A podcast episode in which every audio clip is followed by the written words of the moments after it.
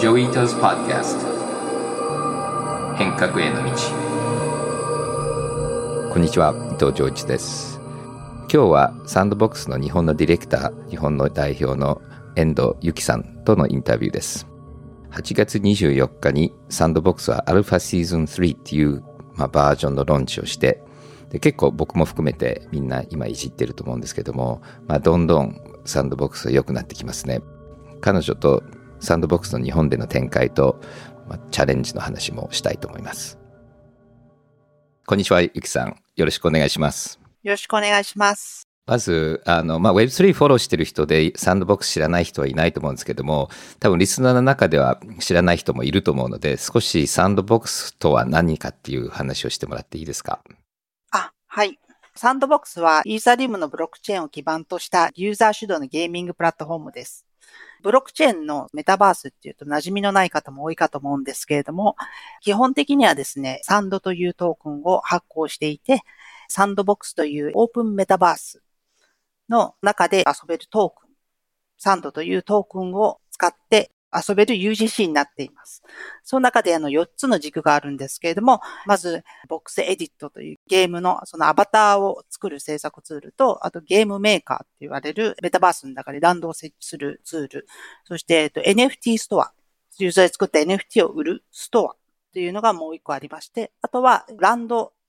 は、えっと、ブロックチェーンの基盤になってますので、メタバースのランドを販売していて、ユーザーさんに対して所有権ランドの所有権というものを渡しているのも Sandbox の特徴の一つです。あの、僕もずいぶん前から Sandbox の NFT を見て買ったりしてたんだけども、でもちょっとずつプラットフォームっていうのが今出来上がってきてるような気がするんですけど、今なんかよくアルファって言われてるけども、今どういう状況で、なんか今後のいつ頃何がオープンになっていくかっていう少しその計画も説明してもらっていいですか？はい。えっと、サンドボックスは一応2020年の12月に一応リリースを予定していたんですけれども、ちょっと機能追加だったりだとか、あとはやっぱりブロックチェーンの、まあ、法律の対応だったりだとか、いろんな面において改善だったりだとか、対応しなきゃいけないことがかなり増えまして、で、今実際は、えっ、と、テスト、アルファっていうのは、今回8月で3回目になるんですけれども、何回かユーザーさんに対して期間限定でテスト、リリースをしているようなその状態ですと。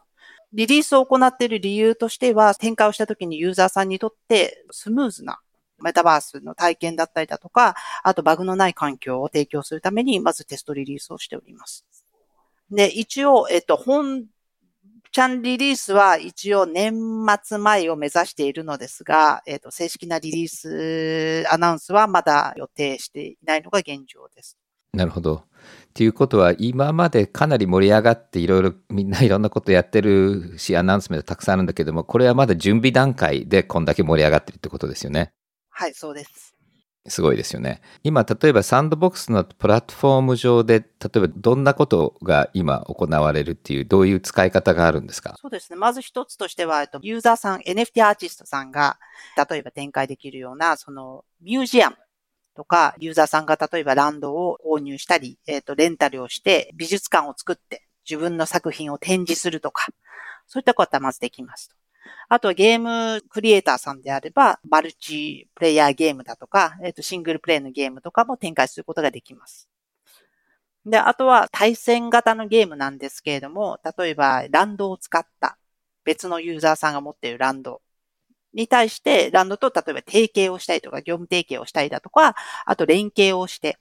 大きなプロジェクト、自分ができないようなプロジェクトで、その期間限定のプロジェクトみたいなのをやることができます。まあ、ディズニーランドみたいなものを作ってですね、ユーザーさんに入場料を支払ってもらうような形で、まあ、遊園地ですね。遊園地みたいなものを作るといったこともできますね。なので、その場合には、ユーザーさんが、こう、一つの場所に集まって、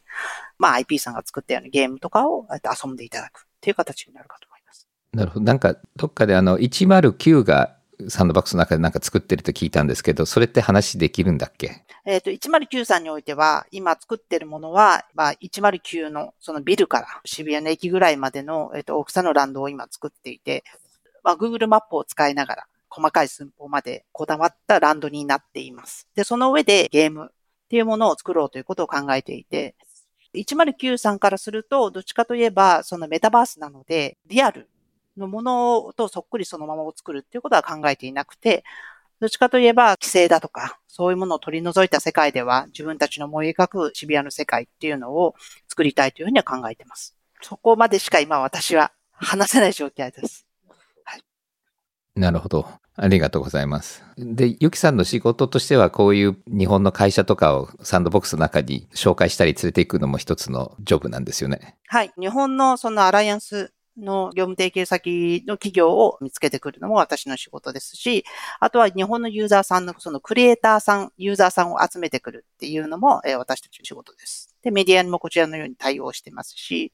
あの、サンドボックス全体的な認知度を上げるっていうのが、ジャパンにおいて、その認知度を上げるっていうのが私の仕事です。今、多分他の、まあ、日本独自のメタバース作ろうとしてる人たちとか、なんかいろんなプロジェクト最近発表があるんだけども、そういういろんな、まあ、どことは言えないけど、他のいろんなメタバースとサンドボックスの一番大きな特徴とか違いってどういうふうに言うんですか？お、聞いちゃいますね。あの、サンドボックスは一応ブロックチェーンなので、まあ、サンドっていうトークンがありまして、それで土地を販売することによって、えっと、収益を得ています。で、メタバースっていうのは、ものすごいあの、コストがかかるので、えっと、なかなかその回収が難しいと思うんですよね。で、サンドボックスはその回収ができるモデルっていうのを最初からもう構築の最初の時点でもうどうやってユーザーさんを集めて、えっと、構築するのかっていうのもきちんと考えた上で、あの、独自のそのツールのところまで自分たちでこだわって作ってますし、プラットフォームもランドを販売して、いくらで販売するっていうモデルもきちんと考えて計算してたりするところもありますので、最初から夢を追っかけるだけではなくて、コストをちゃんと回収するというところにこだわって作った、えっ、と、メタバースであることが特徴的かなと思っています。で、なかなかその日本のメタバースの皆さんは、今ちょっとあの、2年先と5年先とかっていうのを見てるかと思うんですけれども、大事なのは、継続的に何をプランニングしてどういうふうにお金を回収していくかっていうのは、今の段階で考えていった方がいいかなというふうに思ってすごい生意気ですよね。いやいや、いや、それは言っとかなきゃいけないと思うんです。で、そういう意味で結構そのエコシステムとかそういうの全部作るのにも時間かかるし、まあ、グローバルではこういうメタバースではサンドボックスは圧倒的に今リードですよね。日本で一番最初にその上場したのも、あの、コインチェックで上場したのもサンドボックスなんですけれども、あの、やっぱりそのリードしているっていうのは皆さんからよく言われます。うん、なるほど。で、今、あの、ゆきさんの仕事でそういう日本の会社のお手伝いと、あの、啓蒙活動、それがメインというか、それが仕事なんですか？それそれ以外に今、あの、日本のジャパンディレクターっていうと、あとなんかあるんですか？そうですね。あの、私、ジャパンディレクターと言いながら、あの、ユーザーのクレームにも ユーザーのその、あの、ツイッターの一つのその DM にも回答してますし、そうですね。あの、請求書から全部あの、対応、全部、すべてですね、あの、できることをすべてやってるっていう感じですね。あの、基本的にはそのユーザーさん一人一人が私たちのそのカスタマーであって、何もその IP さんだけではなくて、えっと、一人一人のユーザーさんが UGC を作り上げていくっていう考え方でやってます。なので、一人のユーザーさんを大切にしながら、一人の多くのクリエイターでも優秀なクリエイターを集めて、そして、えっと、マーケットを拡大していくっていうのが目標ですので、その仕事の内容についてこだわってることは何もなくてですね、あの、目の前にあることを全てこなしていくっていうやり方で、これまで2年間、まあ、私あの、サンドボックスも2年なんですけれども、もう何でもやるって、あの、まあ、ほとんど、なんでしょう、あの、海外とのやりとりもあるんですけど、時間もこだわらず、はい。働く時間もちょっと柔軟に、あと、目先のことをこなしていくっていう仕事のスタンスでこれまで来てます。そういう意味で言うと、日本に人がちゃんといるプロジェクトや Web3 のプロトコルの珍しいポリゴンのあの、よりこビールとか、あの、いくつかしかもう数えられないプロジェクトなんで、そういう意味でも、本当に、まあ、日本にとっても、Web3 にとってもすごく重要な立場なんで、頑張ってくれて、あの、嬉しいと思います。で、これ、じゃあ2年、その2年前、デジタルガレージにも一時期いましたよね、うちの会社にも。あれ、あれは何年前だったっけ？えっと、私が辞めたのが2017年なんですけど、実際は4年ぐらいいましたね。ああで、あと、広告、ウェブの広告のお仕事をしてましたね。なるほど。そういう意味で、うちのアルムナイが こういうインポータントジョブをやってるのすごい嬉しいです。あの、また、それもデジタルガレージチームともなんかできたら嬉しいなと思います。よろしくお願いします。しくお願いします。デジタルガレージにいて、その学ぶことはすごく多かったと思ってます。あの、すごくあの、インターナショナルな環境で働かせていただいたおかげで、例えば英語の契約書前だとか、その英語の生産のところだったりだとか、まあ、経費のところだったりとかもそうですけども、あの、海外とのやりとりのデジタルガレージさんのところで学ばせていただいたおかげで、あの、今の業務が、えっと、楽になってるのも、えっと、事実あります。あありがとうございます。で、今、日本であの、他にどんなとこ、ゲーム会社とか、なんかコンテンツ会社とか、他に話せるパートナーの話ってあります？えっと、今はですね、なかなかちょっとお話がしづらいんですけど、えっと、日本の場合に求められているのは、アニメだとか、うん、やっぱりそのコンテンツ系を日本は中心に開拓をしています。ゲーム、えっと、IP 系を中心に開拓をしています。え韓国になると K-POP が中心なんですけど、えっと、日本は、えあんまり、なんかファッションとか、音楽のところは言われなくてですね、まあ、キャプテン翼の業務提携を発表しましたけれども、昔の漫画だとか、あとは今の漫画とか、そういうのは、えー、すごくあの海外にもファンが多いので、まあ開拓はしてます。その中でも、えー、まあトップ、そうですね、トップ5ぐらいは今、実はあの、アナウンスを控えておりまして、結構ビッグネームです。はい。なるほど。で、それ以上はちょっと言えないです。はい。なるほど。で、まあそういう、で、まあそういう意味で、まあコンテンツとかアニメ、漫画、ゲームは日本は強いと思うんですけども、その逆に日本のそういう強みとか逆に弱みとか何をこれからなんか乗り越えていかなきゃいけないかっていう日本に対してのアドバイスとかなんか戦略の考えってあります？えっと、日本はとりあえず契約が遅いです。契約がまず進むの遅いですし、例えば新しい新規のその取引先との契約一つにおいても結構警戒をしますと。でも、そんなに世の中、あの、トラブルだけであるわけではないので、海外においても、その私たち、あの、海外の契約も結構スムーズにこなせていただいてるんですけど、新しいことをするときに恐れないで、どんどんどんどんやるっていうのと、あと意思決定がすごく遅いので、もう少し積極的にと言いますか、新しいこともちょっと積極的に勉強していただいて、世界のマーケットのスピードに追いつくっていうことにちょっと行った方がいいのかなというふうには思います。あの、他のその海外のマーケットに比べて、えー、日本はちょっと遅いっていうのはよく、えっと、言われます。うん。なるほど。で、日本の規制とかは、なんかどんな規制を心配しなきゃいけないのかとか、まあ今一生懸命規制改革しようとしてるんだけども、この辺は変えた方がいいとか、なんか経験ってありますか？はい。えっ、ー、と、日本で一番懸念しなきゃいけないところは、えっ、ー、と、警標法と、えっ、ー、と、賭博法です。で、警標法に関しては、日本でマックスで、えー、例えば10万円っていうところの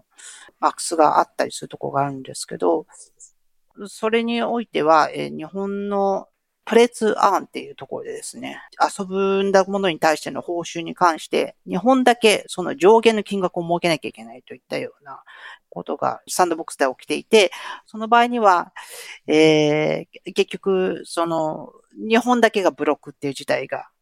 えっ、ー、と、起きてます。で、あの、ユーザーさん的にはやっぱりせっかく土地も持っている。し、ゲームで遊びたいんですけれども、やっぱり日本のグローバルプラットフォームでもあるにもかかわらず、日本のユーザーだけちょっとブロックするっていうのは私たちもちょっと大変心を痛めるところです。でも、やっぱりその、景評法に関しては、そのブロックチェーンブロックチェーン、えっ、ー、と、もしくはゲームだけの領域ではなくて、まあ、全部の領域に、えっ、ー、と、またがる、その法律です。で、簡単に変えるわけにはいかないし、その、やっぱりガチャっていう問題がゲームの領域では以前にありましたので、なかなかその対応が難しいっていうのは理解しています。しかしながらですね、あの、やっぱりその Web3 において日本の出遅れが目立つので、その法律を積極的に日本で変えるようにしていかないと、日本は自分の首を絞めることにはなるのかなということを私は懸念をしています。で、もう一つのそのタバコ法のところなんですけれども、これにおいては、ブロックチェーンの領域において、一部のゲームがそのギャンブルを採用していますと。まあ、主要国で日本だけカジノがない国です。アメリカだと、その、ラスベガスがあって、で、香港だとマカオがありまして、まあ、いろんなところでそのカジノが OK になっている中で、日本だけちょっとあの、結な、えー、まあ、賭博に関する規制がありますので、そこのところも、ちょっとあの、ブロックチェーンにおいては、考え見直すっていうことが少しで必要になってくるのかなというふうに思ってるんですけど、なかなかそこも、あの、進んではいないので、えー、日本のそのサービス、日本ではそのサービス自体を、例えばトライアルでも展開をすることができないので、開発者側が不利な状況に置かれるユーザーさんよりも開発者さんが不利な状況に置かれるっていうのが起きている状況ではないかなというふうに思います。それが心配なところですね。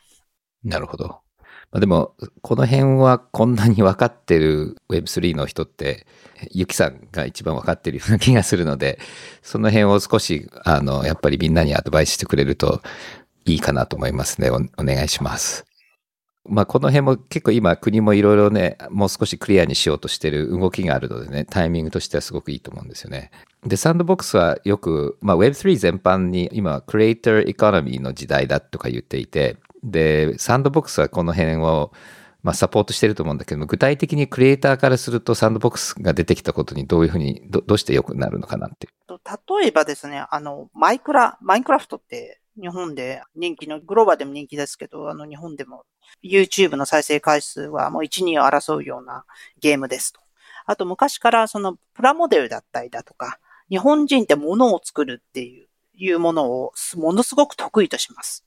で、例えば細かい制作物一つにおいても、グローバルのマーケットと比較すると、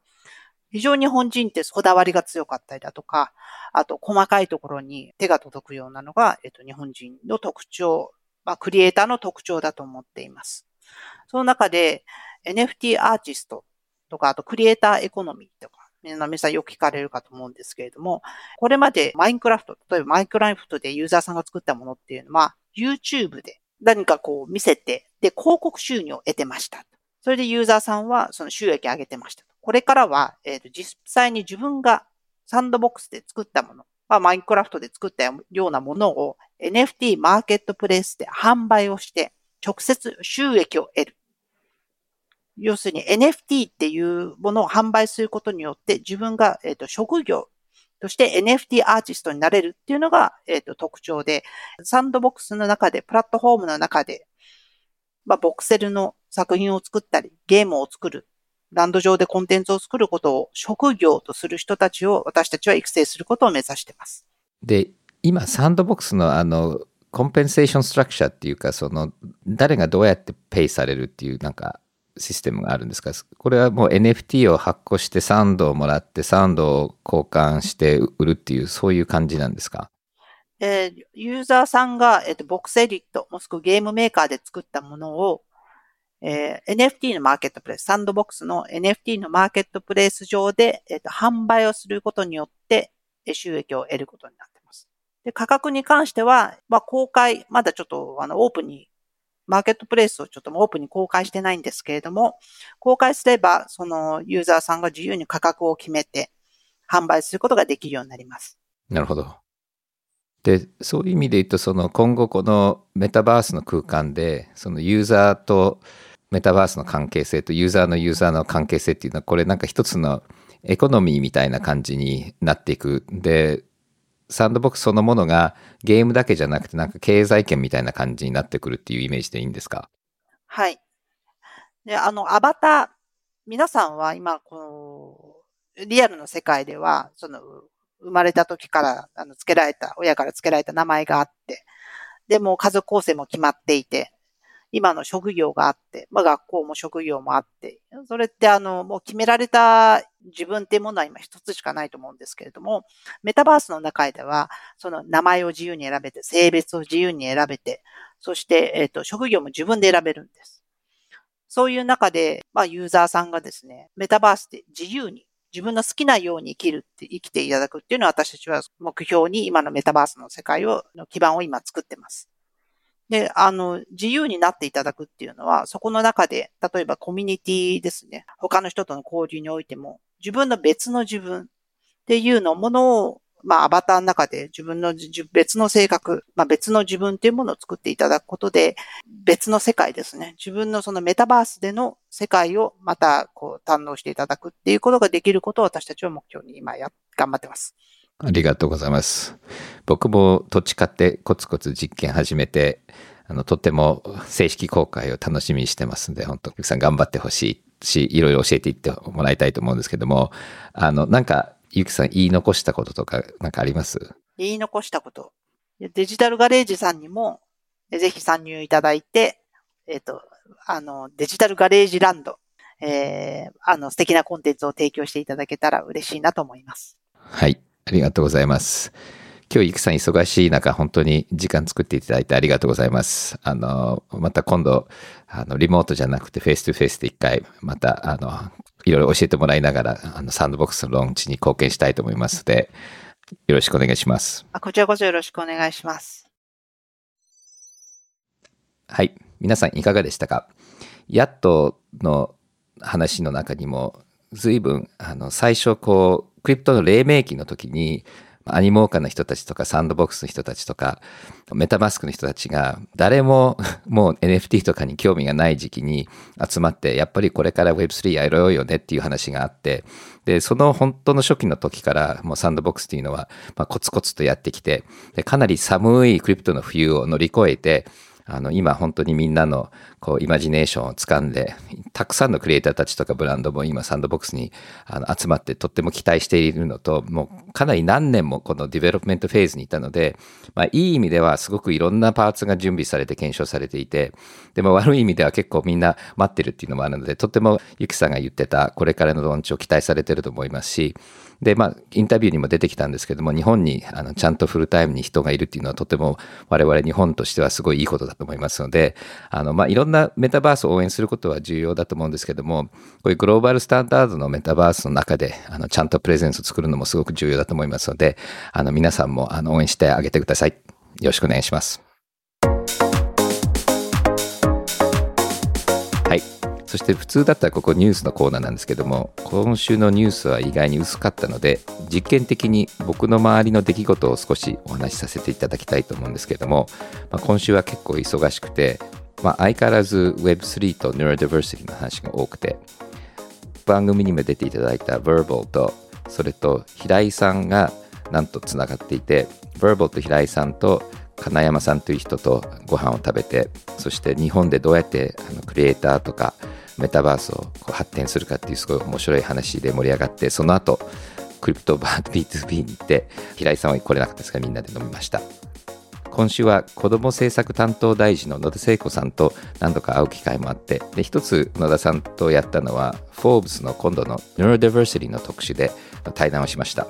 で野田さんは子ども庁をやってたり、まあ、昔から彼女が郵政大臣の時からお付き合いがあるんですけどもずっと会ってなくてで最近 Neurodiversity で彼女と盛り上がるっていうのはすごく楽しかったのでぜひその Forbes のインタビューをあのみんな楽しみにしてほしいと思います。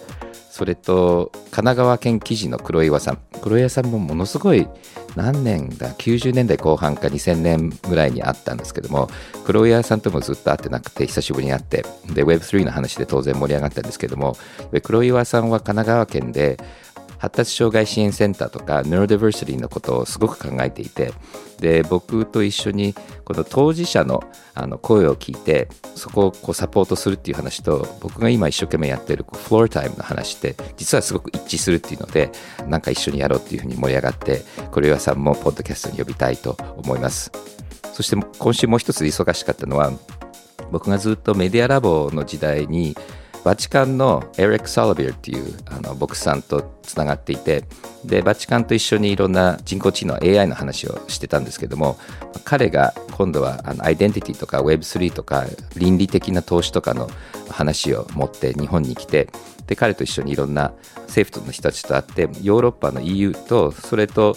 非営利の団体、まあ、協会だとかシビルソサイティの、まあ、テクノロジーの倫理のコミュニティと接点を作るっていうために彼は来たんですけどもでももう一つの目的は彼と変革センターの教員でもあるあのお坊さんテンゼン・プリア・ダーシーを連れて京都に行ってそして京都の泰造院の松山大子さんとそれとお寺の NFT をやった浅田真理さんと一緒に僕がずっと気になってる NFT には宗教的なチャージをできるかっていう話をしたいと思うんですね。だから人間とかあの物に対してお祈りするとかあのブレスをするっていうことはできるんだけどもそれは NFT にできるかどうかっていう話をしたいんですけどもで、まあ、そのキリスト教と仏教の専門家と一緒に、まあ、この話を京都でしたいんですけどもこの間ランチで天然とエリックと一緒に話した時にすごくやっぱりキリスト教って結構細かく分かれていてで物理的に合ってないと例えばコンフェッションだとかパンでコミュニオンとかそのコンセクレーションっていう言葉があるんですけどもそういうこうお祈りっていうのは物理的にいなきゃダメでただ bless っていうのはその普通の言葉のお祈りっていうのは通信でもできるいなくてもできるっていうのがあるのでだからその多分お祈りの種類でそのバーチャルでできるのかフィジカルじゃなきゃいけないのかっていうのはキリスト教ではあると思うんですけども、まあ、この辺の話をしてでちょっと論文にして NFT をどうやって宗教的なところに持っていくか。でこれはまたお金に換算できないあのブロックチェーン価値の、まあ、一つの大きな柱なので、まあ、面白い話ができるといいなと。でこの模様をポッドキャストの今後お送りしたいと思います。そしてさっき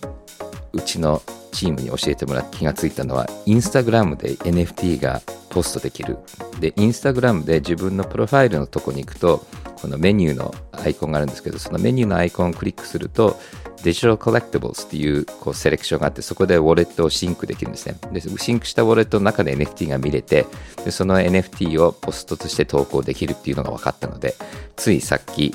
ネオ東京パンクスの NFT をポストしたらなんかこうキラキラ光るちゃんと NFT って確認できる NFT をポストできたので、まあ、これで Twitter のプロファイルピックもそうなんですけどもどんどん NFT が一般化する道が見えてきますよね。はい。アナウンスメントなんですけども来週のポッドキャストはいつもみたいに月曜日ではなくて今週の土曜日9月10日夜10時に配信します。でなぜかっていうととある有名な人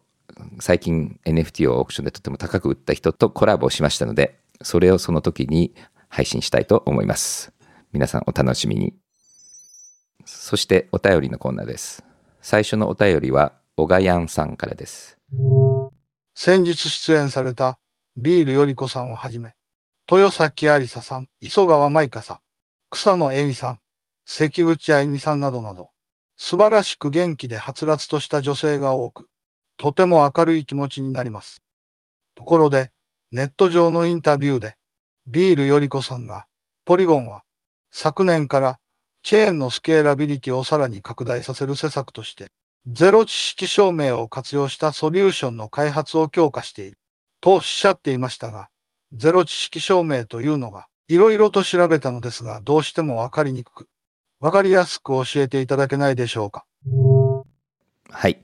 Zero Knowledge Proof っていうのは暗号を使ったファンクションで、で、例えば、まあ、誰かが僕に対して何か、例えば質問すると、あなたは35歳以上ですかと。そして僕はその暗号がかかったデータを、データを見せないで、でも確実に35歳以上だっていう答えを出すプロトコルであって、そうするとすごくプライバシーを保護しながら確認をできるっていう、まあ、いろんなあのアルゴリズムの種類があるんですけども、これがブロックチェーンとどう関係するかっていうと、たくさんのトランザクションがあって、そのトランザクションをそのまんまそのデータとしてブロックチェーンに書き込むんではなくて、そのトランザクションが実際にちゃんと起きましたかっていう確認の暗号のトークンだけをブロックチェーンに入れることによって、たくさんのトランザクションをすごく軽くブロックチェーンで書き込むということができるので、だからそういう意味でちょっとハッシュみたいに似てるんですけれども、で、それはまあもともとはプライバシーのために開発された暗号のファンクションなんだけども、それによってスケーラビリティがすごく上がる。全部トランザクションそのもの生で書き込まなくてもいいっていう使い方があるので、で、それが ZK ロールアップっていう、まあ、ロールアップっていうので、たくさんのトランザクションぐるぐるぐるって巻いて、確認のところだけを書き込むっていうことがあって、で、それのアーキテクチャを使った新しいいろんなアプリケーションができて、それをポリゴンは導入して、スケーラビリティを強化しようとしてるっていうところなんです。はい。次はパンプアップさんからです。クリプトエコノミーでは、プロジェクトに貢献した人に配布されるトークンの流動性は高く、1年を待たずしてトークンを売却するケースも珍しくないと言います。そういう状況を想像すると、トークンが第三者に渡ることで、本来コミュニティが共有していた社会的大義のようなものとは、相入れない投資家が集まるように思います。これまでも、シリコンバレーのスタートアップなどでも、資金調達のために増資するたびに、起業家精神のような価値観が失われることがよくあったと思います。スマートコントラクトであったり、コミュニティによる合意形成は、こうしたリスクを具体的にどのように軽減することができるとお考えでしょうか？はい。あの、ストックオプション時代には、ベスティングっていうのがあって、これは例えば5年とか10年かけて全部株を最初にもらわないで、毎月ちょっとずつ株が、まあ、ストックオプションがもらえるっていうのが普通だったんですね。そうすると途中で辞めちゃうとか、ずっといない人にはちゃんとストックがいかない。まあ、それで無理やり long term になるとか、あとは、ベンチャーキャピタルでもよくあるのはロックアップって言って、例えば上場した後6ヶ月まで売れないとか、基本的にはその流動性が出た時でも投資家とかファウンダーは売れないっていうこういうルールもあって、で、最近トークンエコノミー見てても、まあマネジメントとか社員とかそういう人たちは簡単にトークン売れないとか、ちょっとずつしか権利がもらえないっていうこういうツールはあります。でもそういうツールやっても結構短期的な稼ぎを狙ったあの人たちがトークン買うとやっぱり短期のムードになってあまり中長期的なこうバリュー作りとかコミュニティになんかふさわしくない雰囲気っていうのはやっぱりすごく多いです。でこれはでも最近クリプトが下がって随分良くはなった。昔は本当に短期で売り買いすることによって稼げたので結構たくさんの NFT プロジェクトとか DAO でもう全然こうあの仕事にならないぐらいぐちゃぐちゃなディスコードいっぱいあったんですけどその雰囲気はちょっと良くなっていてそして僕らの場合例えば Henkaku コミュニティの場合はもう基本的にお金に交換しちゃいけないっていうルールにしてるので、もうこれは強制的に転売屋さんが来ないようなブロックになっていて、ただ、まあ、それだけだと逆に今度クリプトバーをやるときとか考えると投資家を集めたり、あの人にちゃんと仕事してもらったりするのには多少この liquidity も必要だと思うのでただいろんな、まあ、スマートコントラクトで交換のリミットとか限られた人にしか交換できないとか交換できるトークンとできないトークンとか多分技術的なところとルールとそれと実際にそのコミュニティのトークンほとんど保有してる人たちの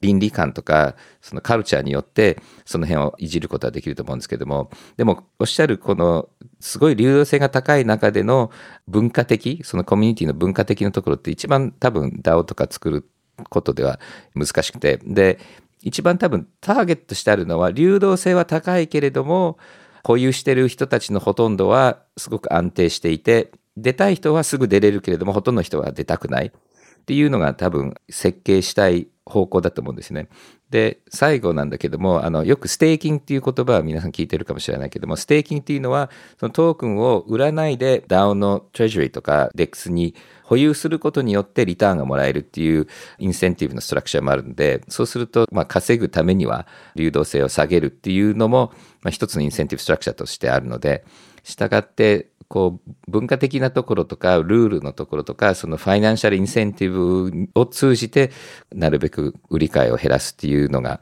まあ、いろんなみんな使ってるツールです。はい次は上泉寺さんです。私は仏教の僧侶であり、応用数学の研究者をやっています。現在、お墓というものの捉え方に大きな変化が起きていて、墓じまいが盛んに言われています。一時的なブームであるような気はしますが、そもそもお墓とは何かというところで、新しい考え方も出てくるように思います。前に、人が亡くなった時の NFT 資産の相続というお話をされていましたが、そもそも個人が存在したという証明がお墓であると思えば、NFT がお墓であってもいいように思います。お墓の NFT の売買のようなことが起こるかもという心配はありますが、それはそれで、新たな考え方なのかもしれません。人間個人の存在、命と NFT という観点でお考えをお聞かせください。はい。僕もすごくそうだと思います。ただ、ブロックチェーンもどんどん新しいのが出てきたり、あの、今までの我々のデジタルデータでもビットロットって言うんですけども、ビッツが腐っていって、昔のフロッピーって今見れなかったりするのと同じで、本当に1000年後、ポリゴンとかイーセリアムのブロックチェーンって読めるかどうかっていうのは結構クエスチョンだと思うんですよね。で、やっぱり墓って石、うちのお墓ももう何百年前から石があるので、でもまだ読める。そうすると、それってどうやるのかなっていうことは結構考えていて、で、今週も京都でこんな話したいと思うんですけども、一つの考え方としては、伊勢神宮じゃないけども、20年ごとにみんなで集まって NFT を持ってきて、で、新しいブロックチェーンにブリッジする。っていうやり方はあるので、前のブロックチェーンから新しいブロックチェーンにこう乗っけ替えるっていうのは多分どんどんどんどんあるし、今でも NFT なんか、例えばクリプトパンクスなんかは ERC721 がなかった時代のスマートコントラクトなので、一番新しい721のコントラクトでラッピングをして、今のエクスチェンジでも売れるようになっているのと同じで、まあ、古い NFT を新しい技術でラッピングするっていう活動が必要なので、そのラッピングする活動をお寺とか神社がやるっていうのはありだと思うんですよね。だからやっぱりお墓のもう一つ僕もやっぱりお坊さんたちと話して聞いてると、お墓って結構重要なビジネスモデルで、やっぱりお葬式があってお墓があってお寺があの稼げるので、だからお墓 NFT ラッピング業っていうのをちゃんとこうなんかお経を読みながらやるっていうのは一つ新しい行事になるかなっていう気がします。次は家紋のコーナーです。このコーナーは変革コミュニティのメンバーシップカードを持っている人たちだけのコーナーです。今週の問題はこれです。サンドボックスの中で流通しているトークンの名前は何ですか？正しい答えを変革コミュニティのミスセクションで入力してください。リンクはプログラムのディテールのページにあります。答えは大文字半角英数字で入力してください。正しい答えを入力できた人は100変革トークンをもらえます。新しいメンバーシップカードを持ってない人たちは、お便りを送ってください。そのお便りは番組で作ったら、コミュニティの入り方とメンバーシップの手に入れ方をお送りします。それでは今日はここまでです。また土曜日よろしくお願いします。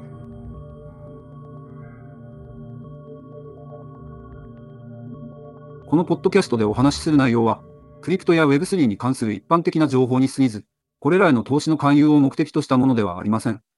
また、特定のトークンなどの推奨を目的とするものでもありません。クリプトの投資と売買は、とてもリスクが高いものです。自分もやりたいと思ったら、プロのアドバイスをもらってから参加してください。また、最終的な投資決定は、皆さんご自身の判断でなさるようにお願いします。デジタルガレージは、危険な海に最初に飛び込むファーストペンギンスピリットを創業以来大事にし続けています。これから来る Web3 オープンソース時代を見据えたテクノロジーで新たなビジネスを生み出す仲間を募集しています番組詳細欄にあるリンクよりぜひご覧ください Web3 is here. Join us. Join the first penguins. New Context Designer Digital Garage